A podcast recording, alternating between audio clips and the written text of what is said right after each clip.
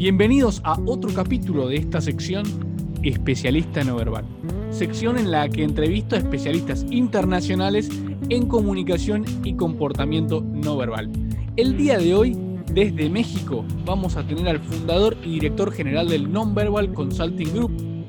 Él también es fundador y director de la Sociedad Mexicana de la Expresión Facial de la Emoción en México y tiene alianzas comerciales, por ejemplo, con Humintel, que es la empresa fundada por David Matsumoto, que es un académico muy importante en comunicación no verbal. Tiene una alianza y una sociedad con la doctora Martin Powell de Australia.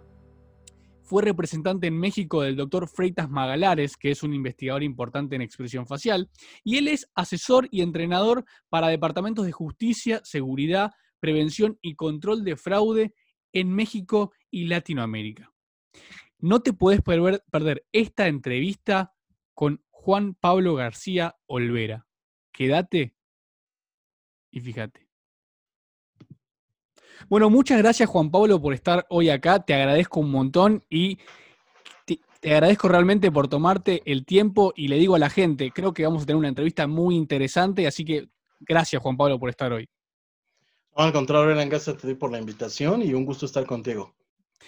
Realmente también es un gusto para mí. Te empecé a seguir en las redes, veo las publicaciones, le digo a la gente, es un investigador y es un especialista en el campo muy científico y académico, y es algo con lo cual resueno. Y por eso ya vamos al jugo, vamos a las preguntas y a escuchar lo que tiene para decirnos Juan Pablo. Y una de las cosas más interesantes que podrías aportarnos y es para la gente que está escuchando, que nos está viendo, que sabe un poco de comunicación no verbal, o sabe mucho, o prácticamente no sabe nada. Pero ¿Qué crees vos, Juan Pablo, que debería saber cualquier persona que quiera aprender comunicación no verbal? Gracias, Alan. Fíjate que lo que a mí me gustaría compartir, lo que quiero compartir, es lo mismo que comparto con mis alumnos en cursos presenciales, diplomados, certificaciones, ¿no? Tanto pues ahora con este eh, formato, ¿no? Que tenemos que estar llevando de manera obligada eh, en línea, eh, es que en esencia la, la, comunicación o la conducta, el comportamiento no verbal, tiene su origen fundamentalmente en el estudio del comportamiento animal. Siempre les digo a mis alumnos que la base del estudio de la conducta no verbal humana, ¿no? particularmente desde luego, eh, tiene desde luego su base en la conducta eh, eh, animal, ¿de acuerdo? Entonces siempre les recomiendo, y de hecho, ¿no? Hago esta alusión siempre en, en, este punto, a que tienen que estudiar, a que tienen que abrevar del conocimiento de la etología, la etología comparada, porque son las bases, ¿no? Mucha gente tiene la idea en la actualidad. Digo, finalmente eso es correcto porque la psicología abraza finalmente a la ciencia de la conducta no verbal, pero la conducta no verbal, la comunicación como la mayoría de la gente la conoce no verbal, el lenguaje corporal, ¿no? Para conocerlo como de manera más, más más comercial, exactamente, más popular, eh, no hinca sus raíces en la psicología, mm. sino es en la etología comparada, ¿no? Como una rama, diríamos, una configuración de la etología, el comportamiento, el estudio del comportamiento animal. Entonces, siempre les digo a mis alumnos, lo más importante que ustedes deben de saber que deben de conocer es precisamente el estudio comparativo que eh, es cierto, no tiene su cúspide con Charles Darwin a partir de su eh, aclamado libro, ¿no? Sobre la expresión facial de las emociones, mejor dicho, ¿no? En el hombre y los animales, eh, pero bueno, anterior a él y, posterior a él, el estudio de la conducta animal sirve para hacer un comparativo, ¿no? Hasta cierto punto con la conducta humana. Entonces, lo que yo quiero, ¿no? Dejar muy claro y lo que siempre comparto con mis alumnos y con, pues ahora, ¿no? La gente que tiene oportunidad de escucharnos y vernos, es que si quieren y desean arrancar, ¿no? Iniciar, como tú lo mencionabas, sean estudiantes avanzados, sean estudiantes eh, que empiezan en lo intermedio, están en lo básico, tienen necesariamente que estudiar a gente como Birwistel, a gente como eh, Lorenz, a gente como Timbergen, eh, desde luego, ¿no? Quienes son los grandes fundadores de esta rama y de esta ciencia, porque es lo básico, o sea, tenemos que irnos a las raíces. Ese sería uno de los primeros puntos que a mí me gustaría compartir con la gente que nos escucha, que nos ve. Es muy interesante el consejo que nos da Juan Pablo, que no suele ser el que se reciben en los libros populares de divulgación, en, esto que es lenguaje corporal, que va más por el tipo de gesto, cómo fue ejecutado, pero no se vincula con su origen evolutivo, con su origen biológico, con cómo sucede en otros animales y cómo expresan algún tipo de sensación o necesidad fisiológica. Y Juan Pablo hace énfasis en, ojo, la etología, que es el estudio biológico del comportamiento, es importante Creo que rescato muchísimo este aporte y para todos los que están ahí, entender que el comportamiento humano no está tan desapegado del animal como suele creerse. Ahora, veo que hace muchos años que estudias el tema, Juan Pablo, y me gustaría saber, ¿cómo crees que cambió tu vida desde que aprendiste sobre comunicación no verbal? Si fue gradual o fue abrupto, ¿crees que cambió en algo tu vida en función de conocer este conocimiento? Sí, fíjate que definitivamente eh, hubo una modificación sustancial en cuanto a mi acercamiento con la ciencia en, general, ¿no? Y en lo particular, porque eh, al igual que muchos eh, de los estudiantes, ¿no? Que nos acercamos a esta disciplina, a esta rama, y estoy seguro que muchos van a coincidir conmigo, pues nos acercamos buscando, ¿no? Herramientas precisamente sobre el estudio, el análisis de la comunicación no verbal, en los libros de difusión que hoy, bueno, todo el mundo conoce, ¿no? Desde sí. Pasando por Flora Davis, etcétera.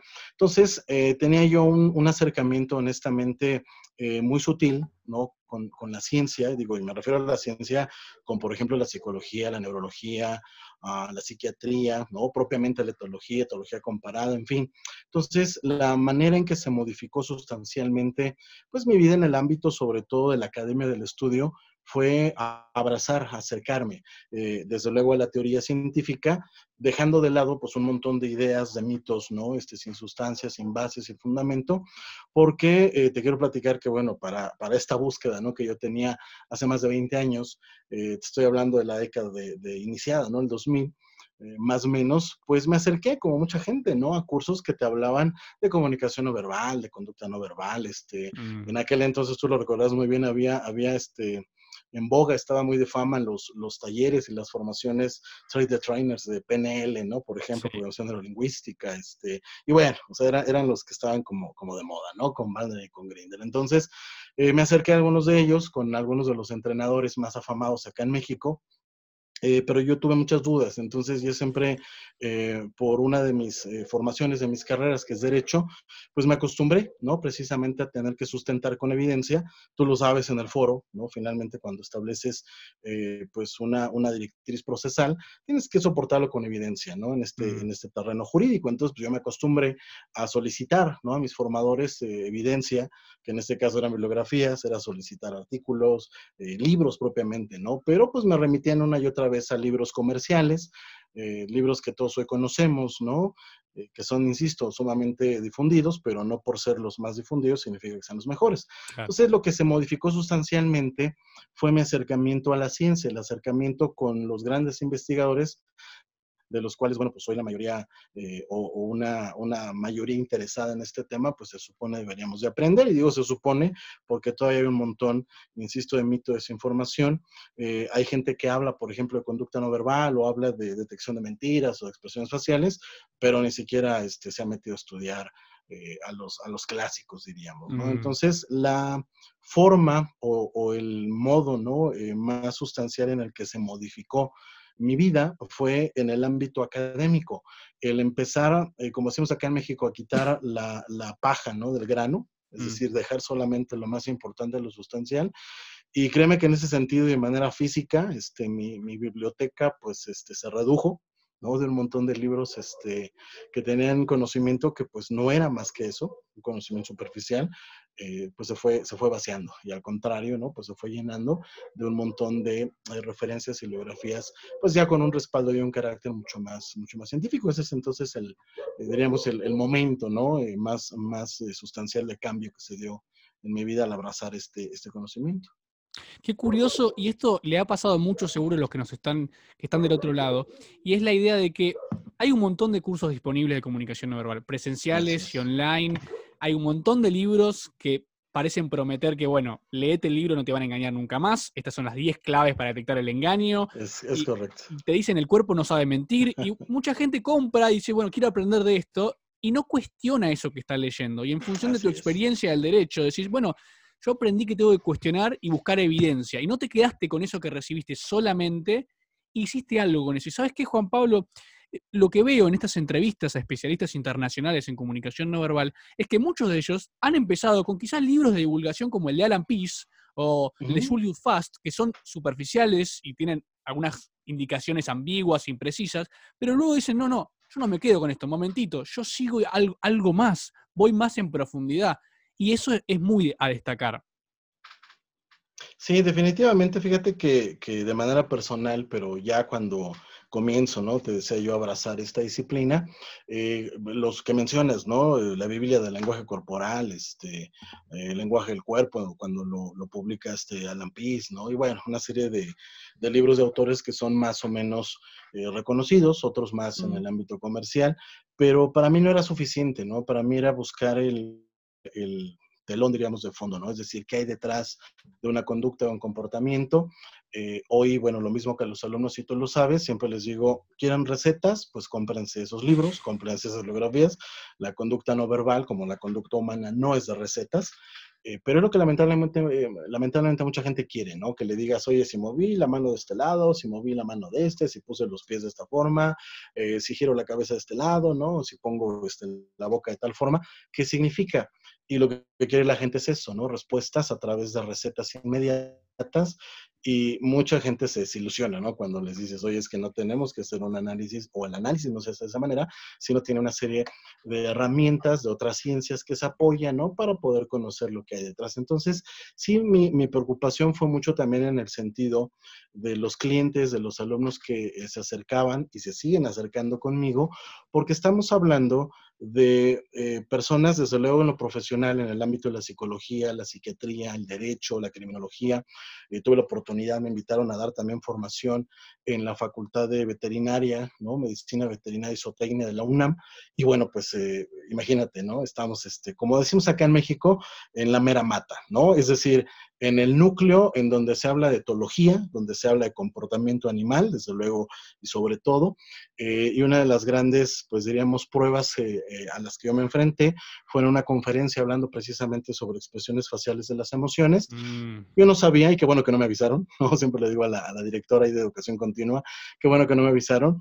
estuvo presente, yo sé, en el auditorio estuvo presente el que para entonces ya después yo conocería, era el presidente ¿no? de la Academia Mexicana de Etología, Comportamiento Animal acá en México, y a decir en ese momento de, profesores, pues una persona sumamente especial, pues imagínate, ¿no? Un gran investigador, este, etcétera. Entonces, pues llamó la atención así como para ver qué nos van a decir, ¿no? Este, expresiones faciales, este, hombre y animal. Entonces, pues la, realidad es que se acercó, me felicito por la conferencia, ¿no? Este, le sorprendió el hecho de que se hablara eh, de Darwin, ¿no? Hablando de mm. emociones, eh, haciendo el comparativo. Y bueno, este punto de, los clientes, de los alumnos que se acercan conmigo a mi empresa no verbal, pues hace que tengamos que tener un respaldo científico, de evidencia. Eh, un criminólogo como un, por ejemplo, perito, ¿no? En psicología Ah, o en psiquiatría, pues se va a llevar herramientas que va a aplicar el día de mañana y que tiene que dar como sustento, desde luego, por ejemplo, en el ámbito forense, ¿no? En el ámbito legal.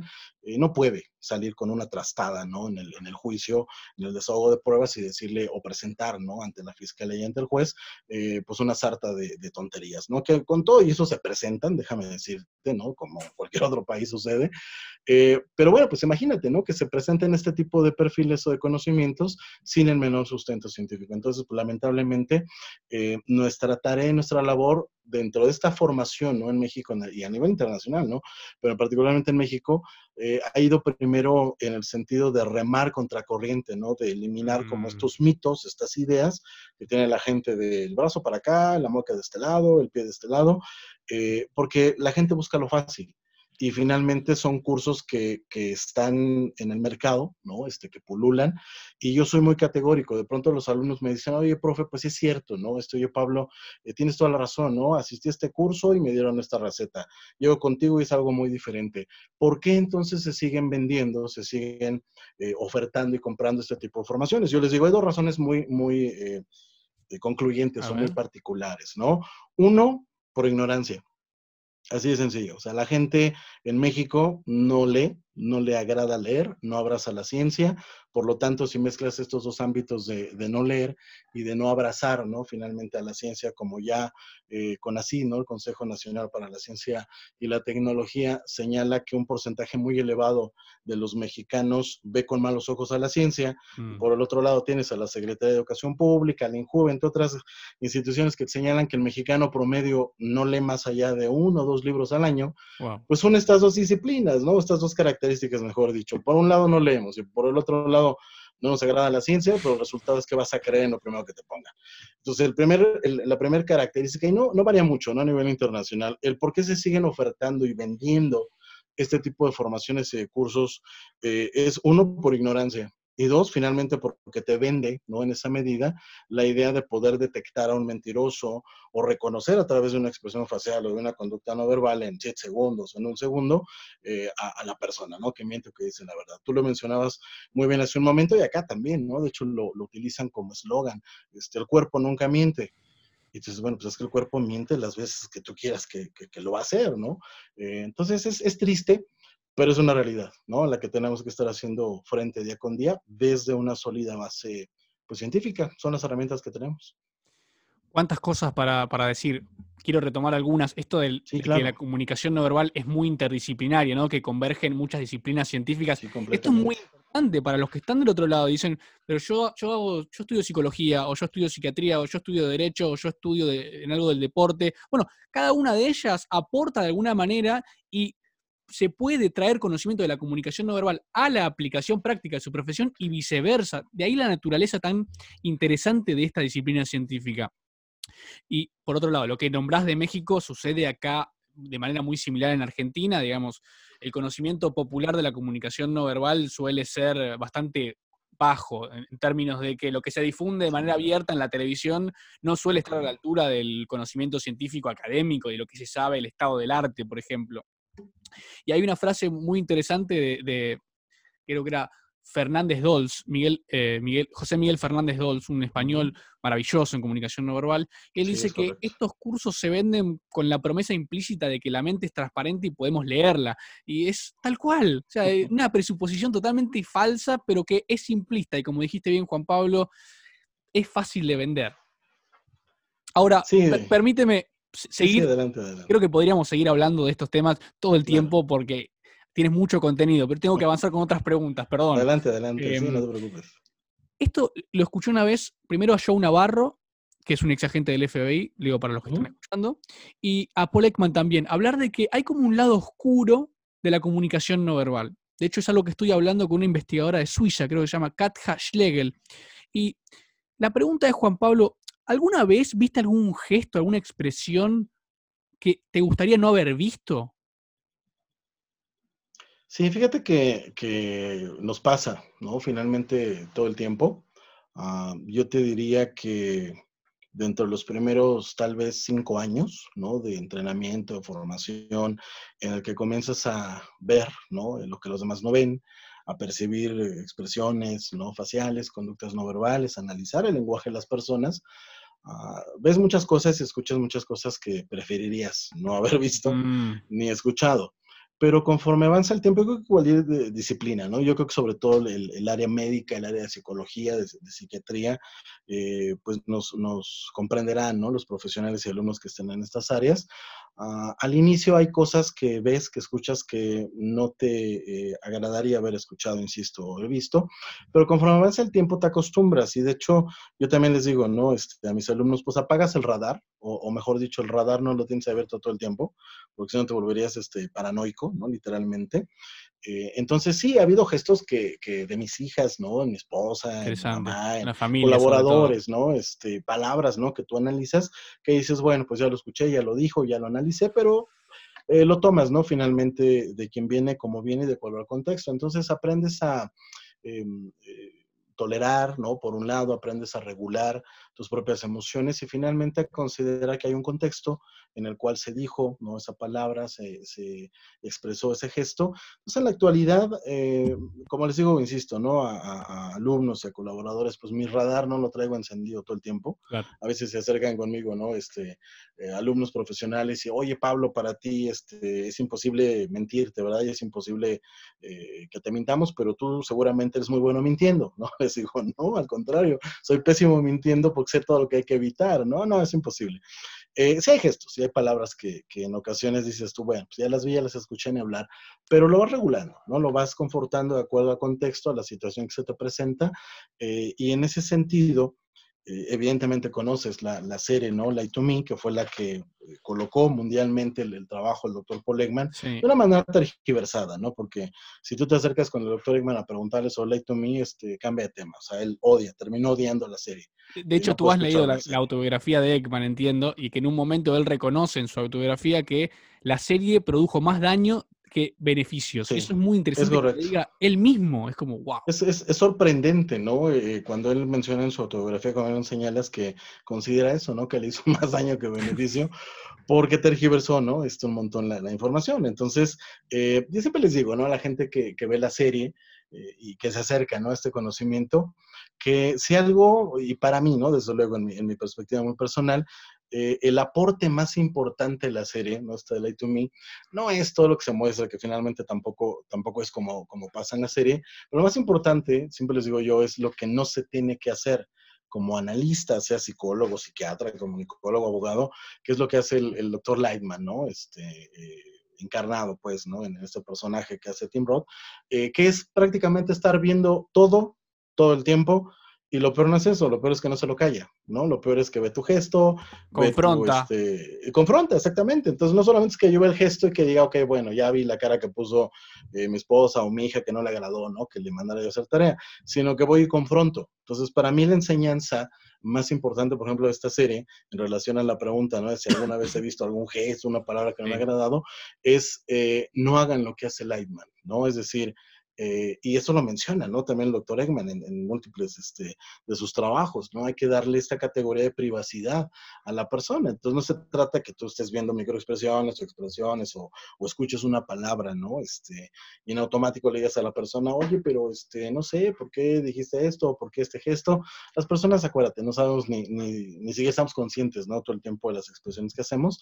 Entonces, eh, sí ha habido gestos y palabras que, que yo hubiera preferido no escuchar o ver, pero insisto, no lo ponemos en contexto y avanzas eh, en ese punto para no quedarte estancado, porque de otra manera, pues sí estarías eh, sufriendo, ¿no? Y volviéndote paranoico en, muchos sentidos. Claro, básicamente como esta habilidad que fuiste desarrollando con el estudio y la práctica, al principio te pasaba que quizás te molestaba un poco más o te incomodaba percibir esas cosas, pero con el tiempo, algo así como los cinco años, lo empezaste a tramitar de otra manera. Ahora, Juan Pablo, hablaste mucho de los mitos. Esta, este es es un re tema en la comunicación no verbal, producto de que hay tantos divulgados y tantas creencias populares ficticias y erradas, que me parece que estaría bueno que, que además creo que diste una clase o tenés una clase especial sobre el tema, así que debes tener un montón para dar. Eh, si podrías darnos ahora a la gente que está del otro lado algunos mitos de la comunicación no verbal, pero vinculados a la detección del engaño puntualmente.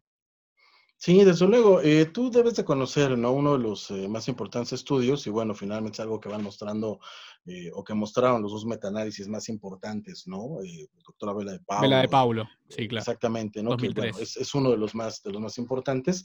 Ah, hay varios mitos, ¿no? En relación a, a cómo se detecta la mentira.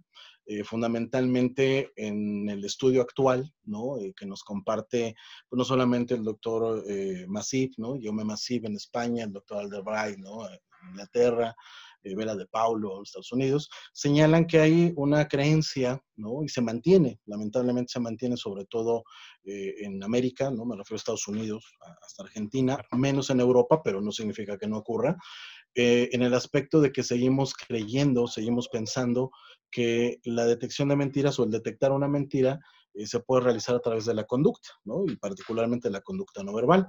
En los metaanálisis, ¿no? Particularmente, insisto, el que, que tú también has revisado, ¿verdad, Pablo? Pues queda claro que es cierto, hay algunas conductas, pero son mínimas. Y estas conductas, por ejemplo, no verbales, que en realidad son tres, ¿no? Muy puntuales, tienen una relación muy sensible, muy, muy sensible, ¿no? Es muy pobre, eh, con la mentira. En realidad, eh, como lo señala el doctor hay estrategias, es decir, las conductas no verbales y algunas, desde luego, verbales de mentirosos como de sinceros, son similares, o sea, son iguales. Por medio de la conducta, particularmente no verbal, eh, la conclusión es que no hay modo de averiguar o detectar si una persona miente o dice la verdad.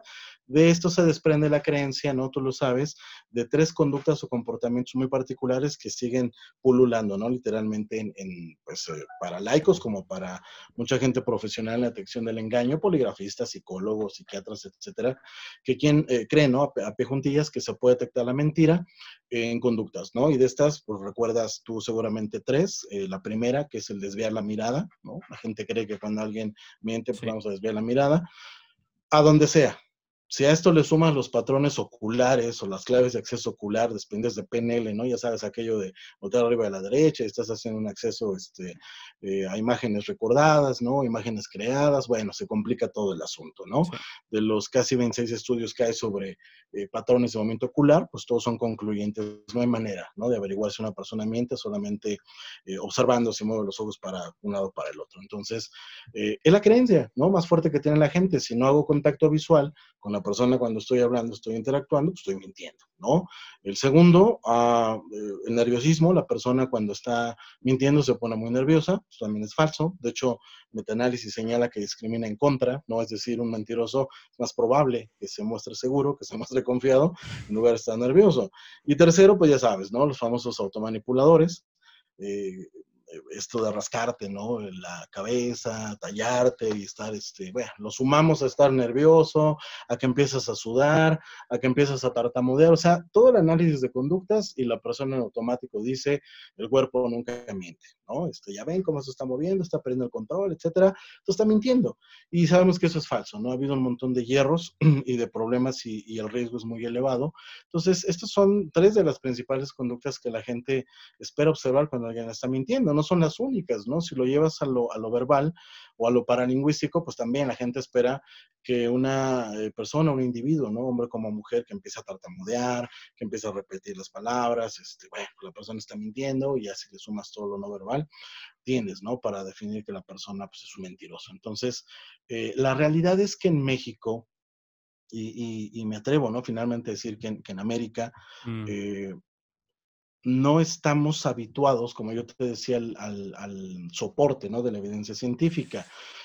¿Qué tema? Y, eso se desprende, y de eso se desprende, ¿no? El hecho de que tengamos que analizar, eh, muchos profesionales quieran analizar todavía por medio de la conducta, pues eh, eh, a los mentirosos como sinceros, ¿no? Entonces, yo que me la paso entrenando, por ejemplo, a cuerpos de seguridad, tanto en lo público como en lo privado, pues es lo primero que tenemos que desechar, ¿no? O sea, desterrar los mitos se tienen que desterrar. Sí. entonces el, detalle, ¿no? Es cuando te encuentras con poligrafistas, con psicólogos, con eh, psiquiatras, que criminólogos, ¿no? Que realizan entrevistas de, lealtad, de confianza, que traen entre dos años y diez años de experiencia. No, les preguntas, oigan, en su experiencia profesional, en su día a día, no lo que dice el manual, ¿sí? Claro. que el manual, su experiencia de 10 años, de 5, de 7 años, ¿Cómo saben que alguien está mintiendo? Desvía la mirada, se pone nervioso, se empieza a tallar las partes del cuello, la nariz, las orejas, suda, este, eh, la temperatura eh, no es fluido. O sea, te dan todas las conductas que nosotros sabemos solo el mito, ¿no? Es decir, tal vez se puedan presentar, el problema es que las toman a rajatabla y si alguien eh, que ellos hayan descubierto, ¿no? Mintiendo y que se haya tallado la nariz, bueno, pues el problema es que ya los siguientes este, análisis que realicen en el que alguien se talle la nariz, pues en automático va a estar mintiendo. Entonces, es, es un riesgo muy elevado eh, y por eso te digo que, que en muchos ámbitos, ¿no? En, lo público como en lo empresarial, en México como en, como en Latinoamérica, ¿no? Este, no se tiene esta eh, formación, ¿no? Apegada a, ciencia y apegada a, la validez de los criterios que los metaanálisis y que las investigaciones van desprendiendo. O sea, para resumir lo que dice Juan Pablo, entonces, esta idea de que intentar detectar el engaño solo a través del comportamiento, lo que los estudios muestran es que por acá no es, ese no es el camino, porque lo que dice Freig en el libro del 2008 es que la relación entre la mentira y el comportamiento no verbal es débil y compleja, o sea, no es tan sencillo como nos hacen creer a veces en la I2Me o en los libros o en la divulgación. Por lo tanto, ese no es el camino. Y entonces te pregunto, Juan Pablo, ¿cuál es el camino? ¿Cuál crees que es la mejor manera de hacer una evaluación de si una persona miente o no miente? Claro, mira, te respondo desde la base del, del trabajo que hemos venido nosotros realizando y buscando en, en, no verbal, que ha sido, como te platicaba en, en otras ocasiones, a invitar ¿no? a los expertos, en este caso a la mayor autoridad en la actualidad, que es el doctor Alderbright, precisamente, eh, porque mucha qué gente, envidia, ¿no? Qué envidia que lo viste en persona, qué envidia. Sí, ¿no? Y, y, y, a mí me llamó mucho la atención, ¿no? Cuando te digo, yo me metí a todo este mundo ya de, de, la parte de la academia, de la ciencia, yo dije, bueno, este, los voy a invitar, ¿no? Este, tocaré puertas con el doctor Bray, con el doctor Masib, etcétera. Y a mí me sorprendió muchísimo algo, que nunca nadie, en, en, pues ni en México ni en Latinoamérica, ¿eh? ni en México ni en Latinoamérica, habían invitado al doctor Bray, al doctor Masib, ¿no? al doctor, este, la doctora Sharon Lee, al doctor Martin Powell, en fin, a brindar formación, a brindar capacitación. Entonces yo me fui a espaldas y yo dije, a ver, eh, el doctor Bray, bueno, pues ya es, es, un investigador mayor, andará sobre sus 56, 57 años. Él comenta que alguna ocasión pasa, ¿no? Así como por accidente acá por México, por allá del 85, más o menos 86. Wow. Y les digo, oigan, pues el, el, el libro, ¿no? El doctor Bray, por ejemplo, la, la, detección de mentira, oportunidades, ¿no? eh, engaños oportunidades, eh, pues 2008, estamos hablando de 12 años, ¿no? Eh, es decir, eh, la investigación del doctor Bright, del doctor Massive y de todos ellos, trae cuando menos ¿no? Un, un, un, trabajo de 30 años para acá.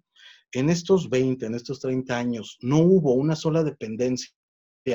En México hablo, por ejemplo, ¿no? De justicia sí, instituciones, local, federal. Claro, no hubo una institución, no hubo una universidad que los invitara y les dijera, oigan, pues actualícenos en el tema, ¿no? Eh, esto también conlleva el hecho de que digo, ahorita ya está más en boga, ¿no? Por la parte de detección de mentira y, y algo que se le puede agradecer a esta serie Light to Me, pues es que mucha gente eh, se preguntó, ¿no? Exactamente. Este, Oye, ¿esto es real o no es real? Soy honesto, conmigo llegó gente de gobierno de las más altas esferas, o sea, a nivel federal, a preguntar, ¿no? Este, literalmente, si lo que aparecía en Light to Me era cierto o no. O sea, oye, ¿nos puedes entrenar? Este, ¿Eso existe? ¿Nos puedes entrenar? Les digo, bueno, existe, pero no es como no muestra la serie, no así. Claro. Entonces yo no sabía si reír o llorar, porque llegaba gente de altísimo nivel de gobierno como empresas a preguntar si eso era real. Entonces, eh, muchos llegaron ya por recomendación, ¿no? De, oye, pues ya nos dijeron que entrenaron a, a tal institución, a tal este, persona, y bueno, pues dicen que, que, es algo este, pues científico, ¿no? Y que tiene, que tiene su, su fundamento. Entonces, eh, en este punto, eh, la detección de la mentira atraviesa por lo que la investigación actual señala y está muy orientada a, a pues el trabajo de la ciencia cognitiva. El doctor Bray, el doctor Massive, el doctor Fisher, Heiselman, Strongwell, en fin, toda esta playa de grandes investigadores e investigadoras apuesta por la cognición porque hoy lo sabemos, la distinción eh, más marcada, ¿no? Finalmente, la diferencia sustancial, y tú lo sabes, entre una persona que miente y dice la verdad es la carga cognitiva, ¿de acuerdo? Es déjame detenerte ahí, esto quiero que quede claro para los que están escuchando. La diferencia más clara entre quien miente y quien dice la verdad es el esfuerzo mental, la carga cognitiva, ¿verdad? Es correcto, es, es una de las, de las principales diferencias. Es cierto también que ambos sinceros como mentirosos eh, van a presentar carga cognitiva. La diferencia claro. va a ser sobre qué, ¿no? Finalmente un sincero tendrá una leve, diríamos, carga cognitiva sobre el relato de hechos centrales, sobre detalles particulares del evento y sobre eso será la carga cognitiva. Por la carga cognitiva del mentiroso va a ir sobre el ocultar la información, es decir, ocultar la verdad, tener que crear información claro. al mismo tiempo, eh, actuar esa información, ¿no? Sobre lo que tiene que mentir, ir monitoreando el comportamiento del entrevistador para saber si le cree o no, claro. y al mismo tiempo automonitorearse él para saber si no está fugando, ¿no? Por ejemplo, algún tipo de conducta basados claro. en esta idea de que se delata por la mentira. Entonces, eh, se han elaborado un montón de estrategias y de, y de, herramientas, ¿no? Que finalmente aterriza el doctor eh, Bright, por ejemplo, ¿no? Voy a hablar desde la experiencia de formación que, eh, que tenemos con él, que es finalmente la que se, se, expande, ¿no? Con otros investigadores como el doctor Massive, la doctora Martin Powell, ¿no? Este, el doctor Fisher, eh, que es hacer una, o adoptar, como ellos lo mencionan, un enfoque de carga cognitiva, hacer la, una entrevista o hacer la entrevista, que es el recurso ideal para claro. echar a un mentiroso, o sea, una entrevista, eh, hacer desafiante, cognitivamente hablando, una entrevista. Y esto implica un enfoque cognitivo. Eh, han desarrollado un montón de estrategias, unas mejor que otras, desde luego, dependiendo de a quién vas a entrevistar, sobre qué vas a entrevistar, el contexto mismo, ¿no? La situación, eh, es que vas a utilizar eh, una u otra, u otra estrategia. No es la panacea, como yo siempre les digo. Claro, eso es importante decir, que no, este no es la resolución a todas las maneras de resolver y detectar la mentira. no, no, es el camino más prometedor, ¿verdad, Juan Pablo? Es correcto, ¿no? Eh, no es la panacea y hay que dejar algo muy claro. Eh, ninguna herramienta, o sea, ningún modelo psicológico como ninguna herramienta tecnológica, llámese polígrafo, llámese voz 3, llámese eh, llámese... Escáner cerebral, resonancia magnética, va, ya, este, sí, ¿no? Este, ninguna herramienta tecnológica como ningún modelo te va a asegurar la detección al 100% de la mentira que de hecho, eh, algo de lo que comentábamos también es, eh, en la actualidad el estudio ya no está tan enfocado, si bien es cierto, se hace en detectar si alguien miente o no, sino más bien en evaluar la credibilidad de una persona. Eso es muy interesante, eso es muy interesante. Entonces, ningún modelo psicológico, ninguna herramienta tecnológica te va a asegurar, ¿no? Si lo dejamos en este plano, eh, la detección de la mentira al 100%. Eso es un mito. De hecho, el doctor Bray en seminario siempre nos recomienda, hagan ustedes ah, preguntas y nos pone literalmente a pensar, ¿no? Y nos dice, a ver muchachos, después de toda la revisión que ya hicimos, de qué sí y qué no en el campo de la mentira, ¿no? Que hacemos en, ¿qué te gusta? La primera sesión de media mañana, ¿no? Este, hacemos una revisión de todos los, de todos los modelos, ¿no? Y de todas las herramientas eh, vigentes para, para, la evaluación de credibilidad de detección del engaño. Y nos dice, bueno, después de todo esto, lo que hemos revisado, ¿qué preguntas le formularían a ustedes? Y yo se las extiendo, ¿eh? A, quien nos escucha, a quien nos está viendo. ¿Qué preguntas le formularían a ustedes a una persona o a una institución, una empresa, que se acerca a tratar de venderles una tecnología, entiéndase, un aparato o un modelo psicológico, ¿no? Por ejemplo, ¿qué preguntas le realizarían para eh, evaluar eh, este instrumento. Claro, ¿cuán fiable es el instrumento? ¿Qué tan confiable es? ¿no? ¿Qué preguntas le, realizarían? Entonces, pues armamos un montón de preguntas, ¿no? Al final surgen cuando menos tres de ellas. Eh, que yo comparto, ¿no? Ahorita con, con pues, quien nos escucha y quien nos uh, ve. Adelante, por favor. Que fundamentalmente, y ahí coincidimos, ¿no? Porque te digo, lanzamos 10, 15, 20 preguntas y de ahí vamos despelucando, ¿no? Vamos ya haciendo este, este brainstorming. Pero al final el doctor nos dice, a ver, estas son las más importantes, ¿no? Uno, eh, ¿Cuál es la evidencia científica? ¿Cuál es mm. el respaldo que eh, soporta tu herramienta? Tiene estudios. ¿Qué estudios? ¿Es, polígrafo como si es, por ejemplo, modelo cognitivo. ¿Cuáles son los estudios? ¿Cuál es el soporte que tiene esta herramienta?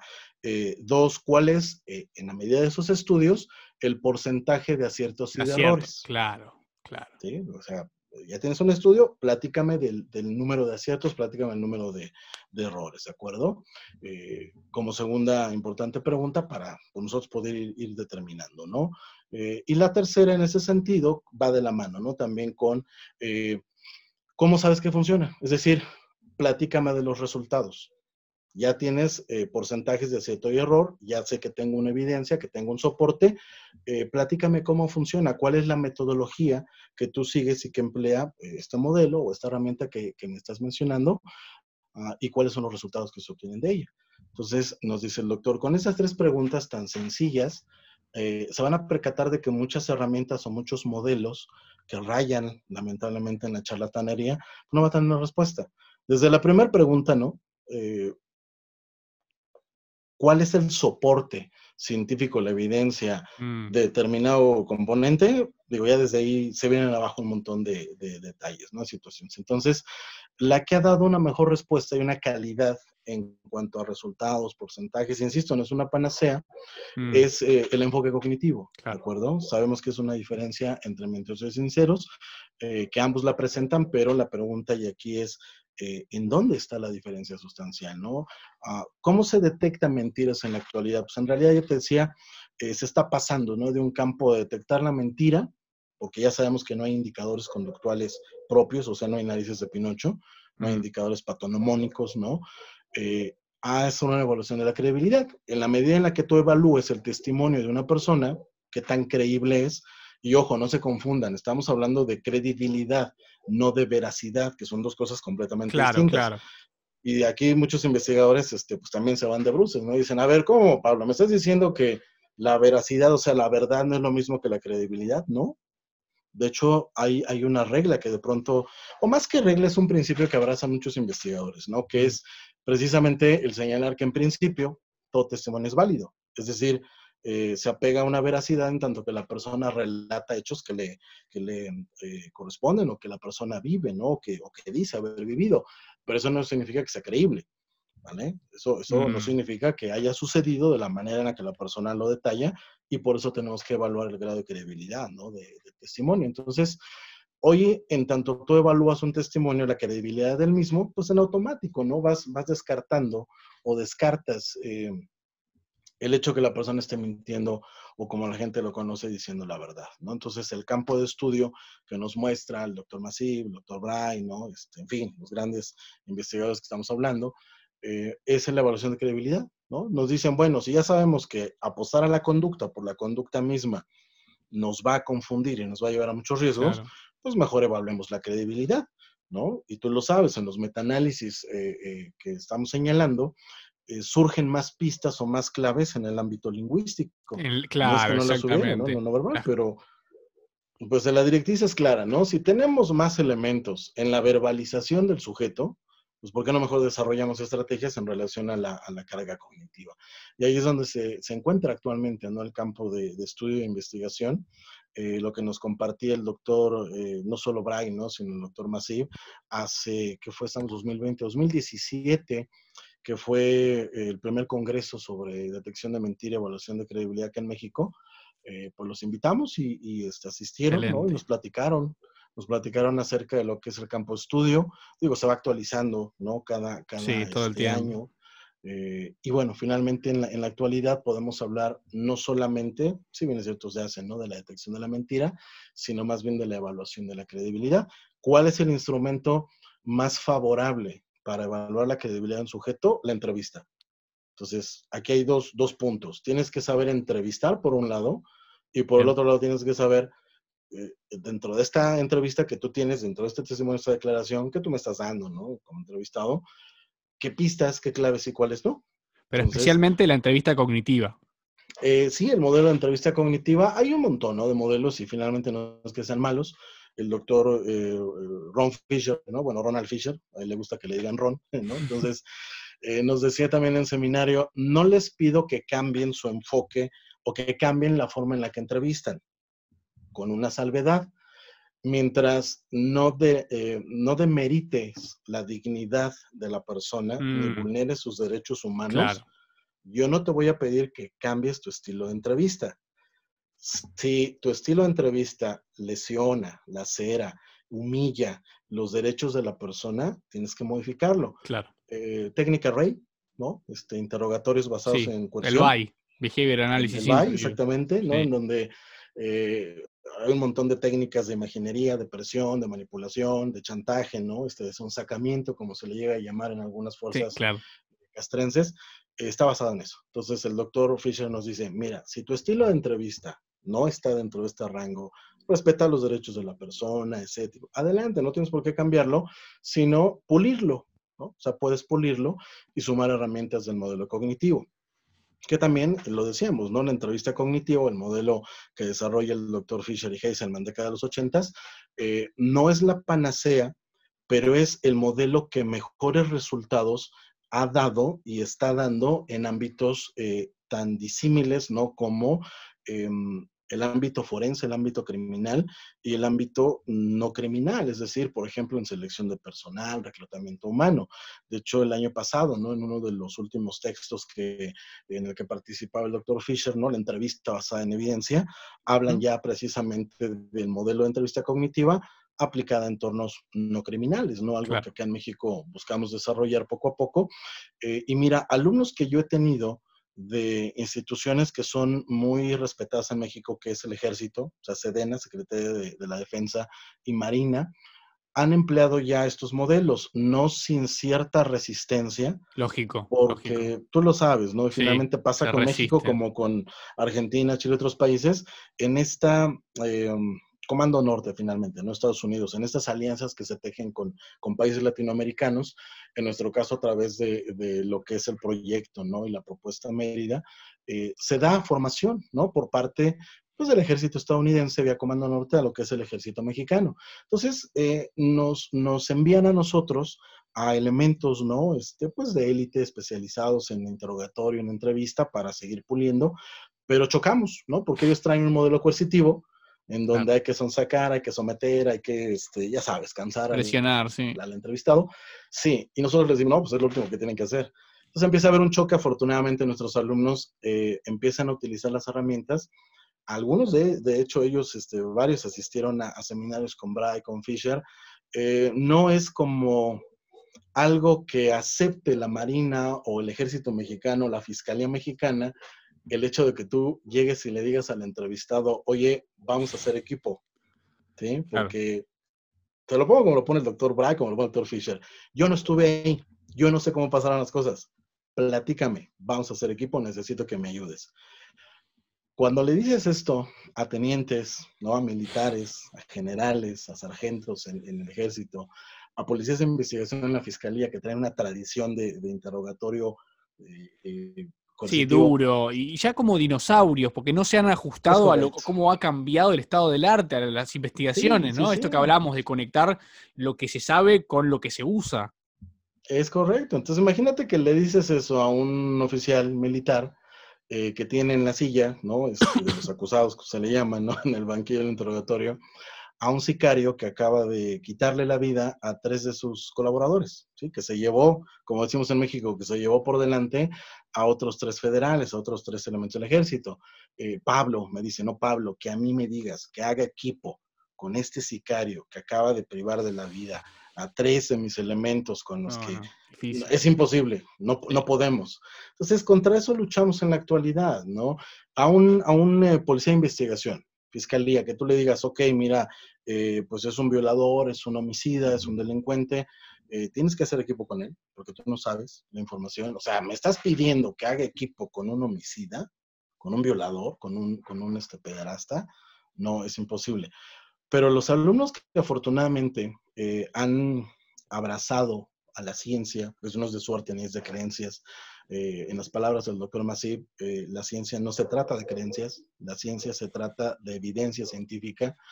Él abre de una manera contundente su participación en el Congreso y señala, ¿no? Este, que conociendo el ámbito mexicano, nos dice, miren, si me van a creer, ¿no? Como es muy dado en, países, en España inclusive, ¿no? Pero también en América, si me van a creer, créanme no por quién soy, ¿no? O sea, por la autoridad que yo represento, sino porque llevamos en esto más de 40 años de investigación. Entonces, créanme por la evidencia que les vengo a mostrar.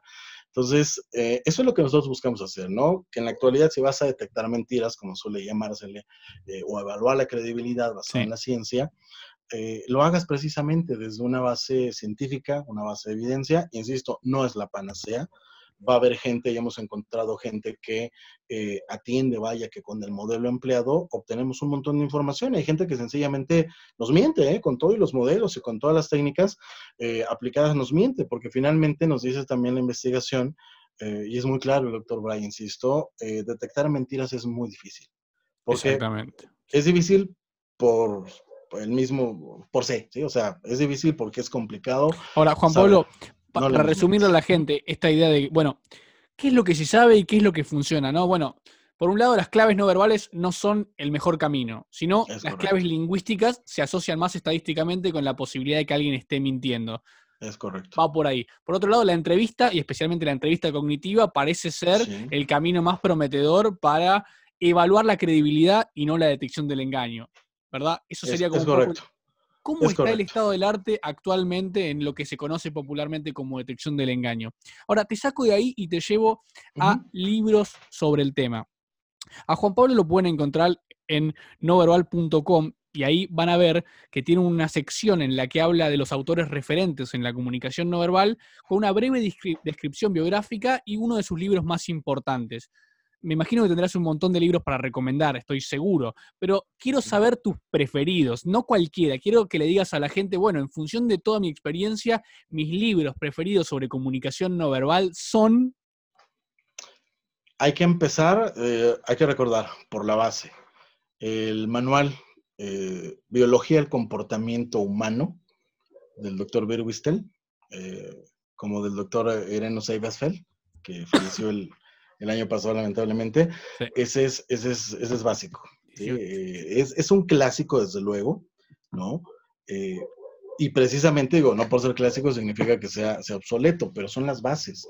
El primer o uno de los primeros grandes manuales del estudio de la conducta, no solamente no verbal, sino humana, es precisamente el que realiza el doctor eh, Ireneo Say ¿no? que es precisamente biología del comportamiento humano. Ah, este es eh, yo el, libro que les recomendaría. Mm. Lamentablemente ya no se edita, es decir, ya no, lo, ya no lo venden. Bueno, se van a encontrar un ejemplar en Amazon. Sí, o en Mercado este, Libre y no Sí, no, que vale, no, no está barato, ¿no? Estamos hablando de que el, el, que yo ubico todavía en Amazon, si lo pasamos a dólares debe de andar más o menos como en, ¿qué te gusta? Algo así como 500 dólares. ¿no? es, es, un clásico, yo siempre les digo, miren, mejor váyanse a una biblioteca de cualquier universidad, sobre todo de las grandes universidades, ¿no? Este, acá en México está la UNAM, este, pues no hay de otra, ¿no? Este, fotocópienlo o sáquenlo este, en copias.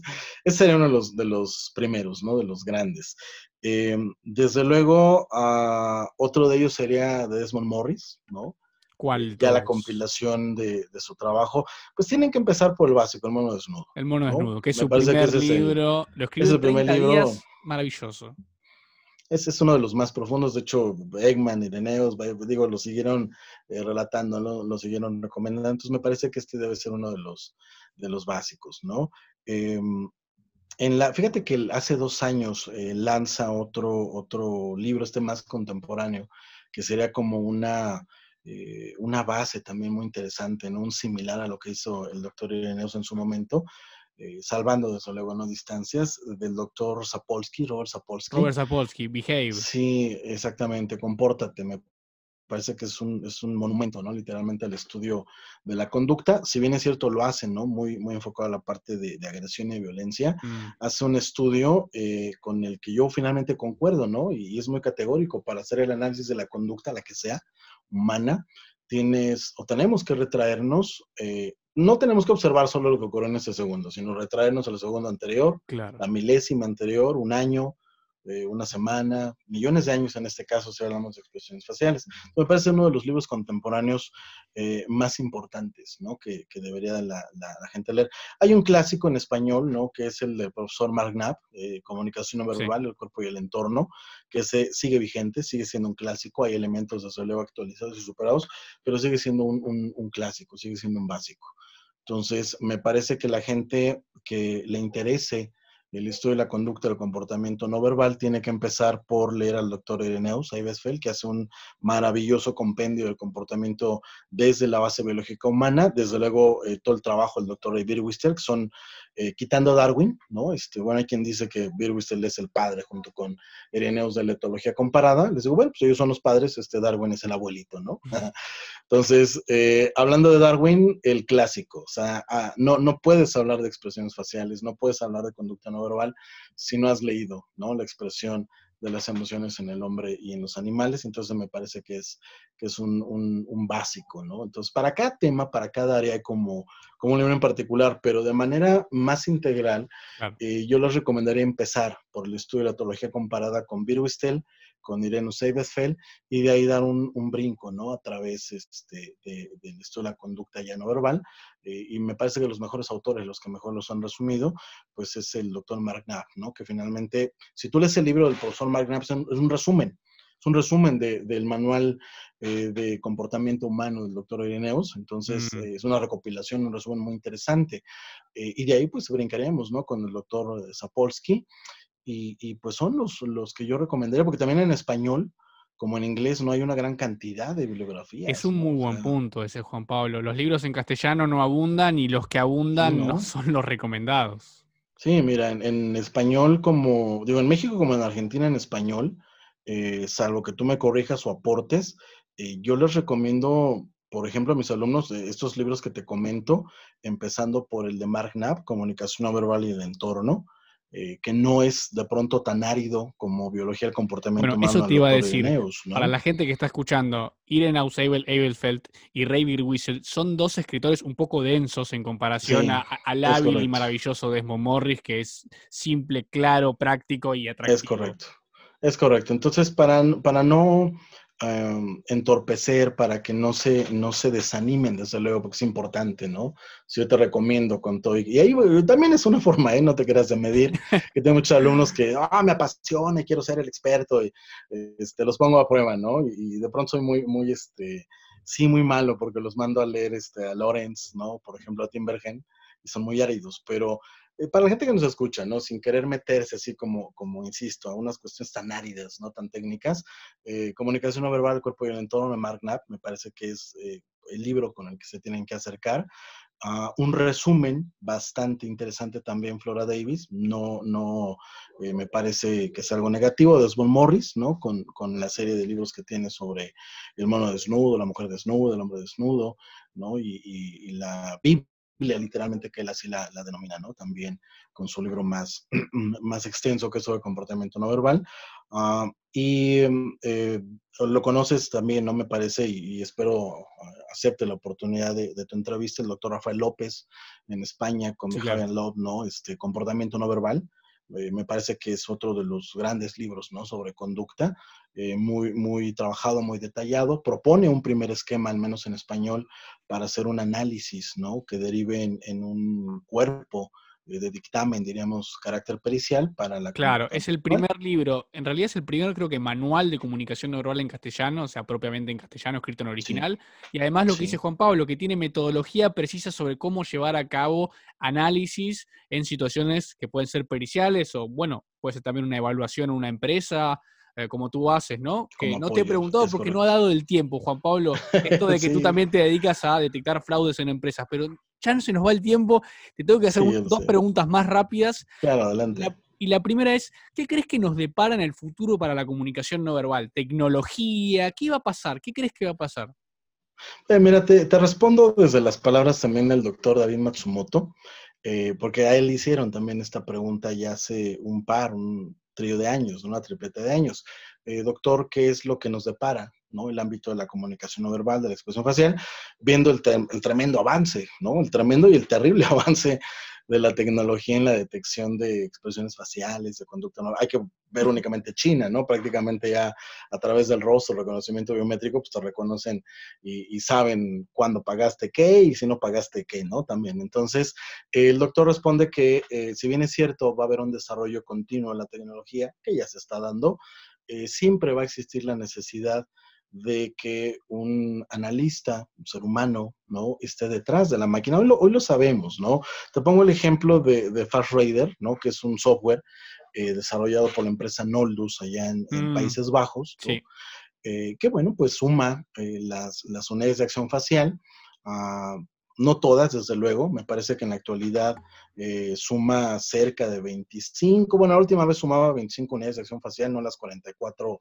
originales del fax. Perdón, lo que Juan Pablo dice es que hay un, código, el fax, que lo que hace es, asignarle un número a ciertos movimientos musculares. Y lo que dice es que, bueno, los softwares no pueden incluir todas las unidades de acción, todos los movimientos musculares, porque hay algunos que son difíciles de detectar, como la unidad de acción 11, por ejemplo, que hasta donde tengo entendido por la lectura actual, es que estos tipos de movimientos faciales que geométricamente son difíciles de percibir, son mejormente reconocidos con dispositivos que leen, mejor dicho, los cambios en las arrugas o la superficie y la textura de la piel. Es. sumamente complejo e interesante, pero no es para todos eh, meterse tan profundamente. Sí, no, lo que es este, no, está bien, lo que es fax es realmente, eh, hay que decirlo, muy técnico de pronto llega mucha gente, oh, yo quiero unidades, de sección y fax. Fax es realmente técnico, es árido. Eh, yo creo que es una de las herramientas que sí le recomendaría solamente a los verdaderos analistas y apasionados de la conducta no verbal y facial, eh, porque conlleva un estudio de 100 horas, idealmente, sí, idealmente acompañados de, de, un experto, de un codificador experto, Ah, y aún así, ¿no? Tienes que pasar otros entre menos 3 y 5 años para, para, llegar a un punto de expertise. Entonces, bueno, este sí lo dejaría como, ¿quieres realmente averiguar, ¿no? Y darte cuenta de todo lo que pasa en la cara, fax. Por ejemplo, que te ponía, ¿no? Fast Reader, como bien lo señalabas, un software que eh, suma algunas de estas unidades, ¿no? En su momento, te digo, me quedé yo con 25, no sé si, si, si su propuesta era sumar las 44, pero pensemos en que tienes este software que detecta las unidades, que te eh, delata, diríamos, ya las expresiones de determinadas emociones, grado de intensidad, estado anímico, etcétera. Aún así es necesario que eh, tengas a un analista humano, ¿no? Una persona que sepa reconocer eh, precisamente ese estado emocional, si corresponde, si no. Entonces, el futuro de la, comunicación, la conducta no verbal, implica sí, una gran cantidad de estudios, porque en realidad, recuerda, no llevamos más de 30 años, tal vez, 40 años a lo sumo, eh, con un estudio ya basado en evidencia científica, ¿no? Finalmente sobre conducta no verbal. Aquí yo les quiero recomendar eh, el libro del doctor Matsumoto, que es uno de los últimos que recoge eh, la parte de ciencia, ¿no? En, su primera parte, valga la redundancia. Ah, del 2013, muy buen libro. Exactamente, ¿no? Comunicación no verbal, aplicaciones, ciencia y aplicación práctica. resume, ¿no? Lo que en las últimas dos décadas ha venido eh, pues generando, ¿no? El estudio de la comunicación no verbal, porque hoy nos encontramos con otro problema muy, muy grande. Eh, hay más estudios y se publican más estudios de lo que sea, ¿eh? Pero bueno, centrándolo aquí a, a, comunicación no verbal, tiene cerca de, no sé, 10 estudios que se publican hoy, junio 2020, y no hay tiempo para que otros investigadores alcancen a leer esos estudios. Cuando ya tienes en julio otros 8, otros 10 y en agosto tienes otros 10, 30, entonces, de hecho, hay un movimiento en Europa, ¿no? Que es, a ver, vamos a frenarle tantito, vamos a bajarle, porque pues ya hay suicidios de investigadores que dicen, me está presionando la universidad para sacar un estudio cada mes o, sacar cinco estudios al año de calidad. No se puede, ¿no? O sea, habría que sacar un estudio, por ejemplo, comunicación no verbal, conducta no verbal. Un ejemplo, ¿no? Este, eh, las famosas claves o movimientos oculares y que ese estudio estuviera permanente durante todo ese año a disposición de investigadores para llegar a conclusiones y revisiones como se sucedía eh, pues en la década de los 50, no 60. El problema que tenemos hoy en este avance de la comunicación no verbal es muy bueno por un lado. O sea, hay mucha más investigación eh, que hace 40 años, ¿no? Hasta la década de los 80, ¿no? De la década de, de la primera publicación, 70, quiero decir, del 69, ¿no? Que publica Ekman por primera ocasión este artículo, ¿no? Sobre la universalidad de las expresiones faciales.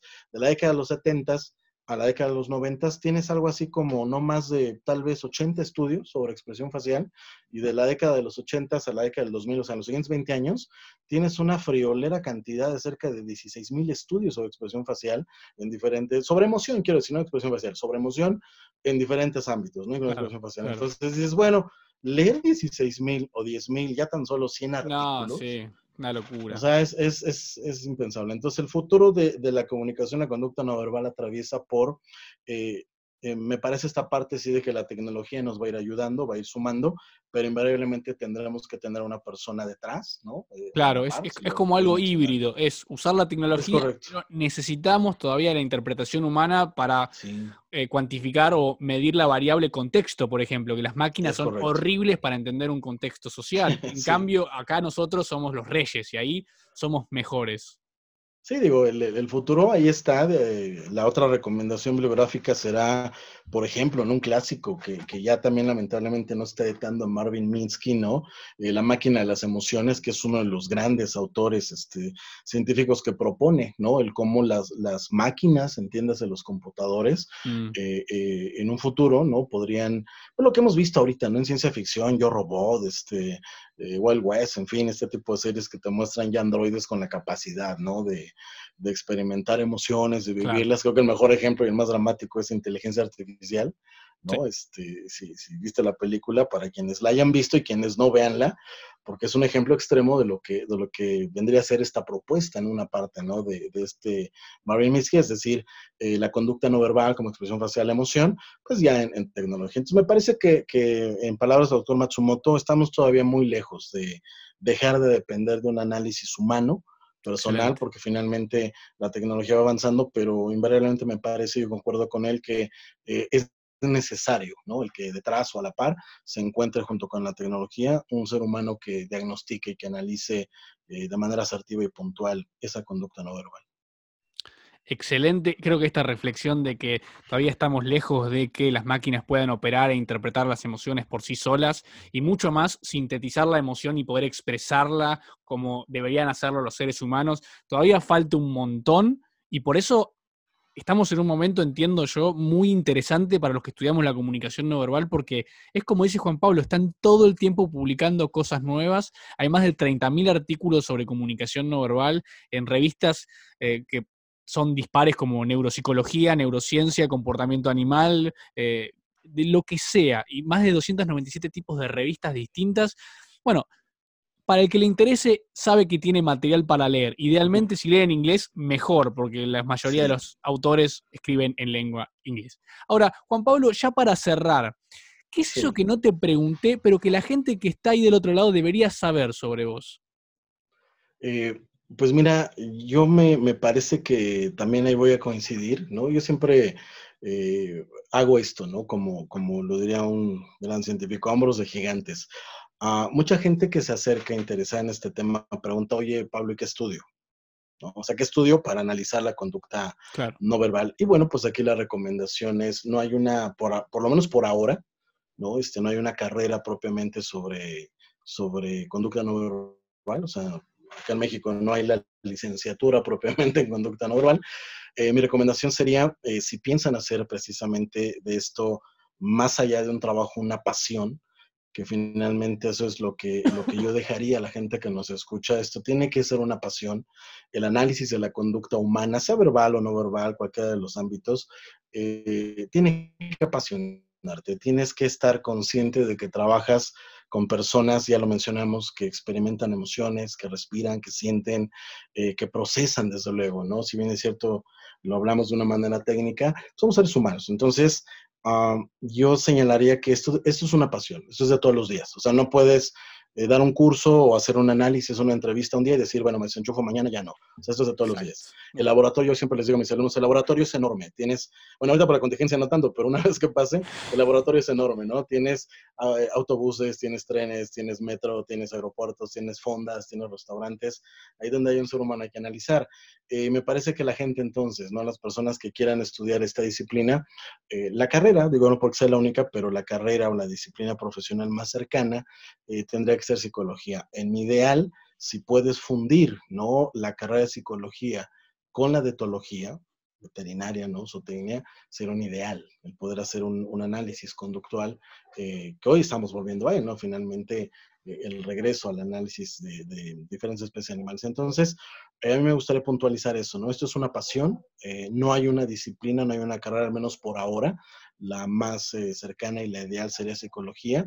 Y el otro punto es esto, como cualquier disciplina, pero más que otra, es estudio constante. Tú lo mencionabas, o sea, hay material para estudiar, pero me parece que lo que está faltando es, insisto, que la gente regrese a los clásicos. Hay teorías y hay información que, vaya, no es que sea completamente novedosa, es una reafirmación de lo que ya otros autores señalaron y desde luego se van haciendo novedades, ¿no? Pero esta será mi recomendación, hay que hacer una pasión del estudio, hay que irnos a los clásicos, hay que retomar, ¿no? La historia de este conocimiento y a partir de eso no dejar de lado nunca la evidencia y el apego a la ciencia porque es lo que tenemos, ¿no? Y en las palabras del doctor Masip, la ciencia y, en esencia la ciencia del, del estudio de la conducta no verbal, Ah, y sobre todo también de la elección de la mentira, no se trata de creencias, se trata de evidencia científica y eso es lo que tenemos que hacer, estar apegados a la evidencia. Creo que toda la charla giró en torno a que desde el principio tenemos que buscar la evidencia científica, sea en los cursos, sea en los libros, no nos quedemos con lo que está en la superficie, cuestionen esa información y creo que eso es uno de los grandes puntos que nos ha dejado hoy Juan Pablo, además de todo lo que nos pudo aportar. ¿Dónde te encontramos en las redes? Eh, me, encuentran por mi nombre Facebook, Juan Pablo García Olvera. Ya tú les compartías la página www.noverbal.com. También en Facebook tenemos la fanpage ¿no? de la empresa, que es No Verbal Consulting Group. Eh, meten el nombre, pues nos aparece, ¿no? Igual en Twitter me encuentran por mi nombre, Juan Pablo García. Y también eh, en Instagram y bueno, pues en redes nos mantenemos, te digo, a través de, mi Facebook personal, el empresarial Ah, y pues nada, eh, cualquier recomendación bibliográfica, de estudio, de formación, eh, pues con mucho gusto, ¿no? Para darles información. Nosotros continuamente cada año estamos lanzando diplomados, certificaciones, seminarios, ahorita por la naturaleza de la situación, todo en línea, pero eso no demerita la, la calidad, ¿no? Y que tengan la certeza y la seguridad de que toda la formación, eh, pues está proveída y está sustentada en, insisto, no una evidencia, una sólida evidencia científica. Es lo que nos interesa no verbal y siempre les digo, no somos la opción comercial, somos la opción científica. Entonces, eso eh, pues eh, impacta en que no nos interesa formar a 100, 200, 300 personas. Nos interesa formar a 5, 4, 3, 10, pero con una sólida base científica que puedan ser y egresar como estupendos analistas de la conducta no verbal, verbal y en la evaluación de credibilidad. Para los que lo están viendo en YouTube, les voy a dejar los links acá debajo. Pueden poner me gusta, dejen sus comentarios respecto de qué les pareció, si tienen alguna pregunta que les gustaría hacer a Juan Pablo. Y desde ya les agradezco a todos los que están del otro lado y fundamentalmente a Juan Pablo por su tiempo. Muchísimas gracias hoy por esta entrevista. Al contrario, gracias a ti por la invitación y pues ya sabes, espero que no sea la primera y última vez que podamos empatar. Me parece que los dos estamos sobre, sobre la pasión de este tema. Coincidimos en que debe de haber un respaldo científico, entonces pues yo estoy a tu disposición y agradecerte, eh, agradecerte a ti, desde luego a la gente que nos, que nos escucha, que nos sigue, para pues acrecentar este campo de estudio y que pueda llegar a más personas de la manera correcta como debe ser. Juan Pablo García Olvera, desde México. Muchas gracias a todos. Gracias a ti, Alan. Cuídense.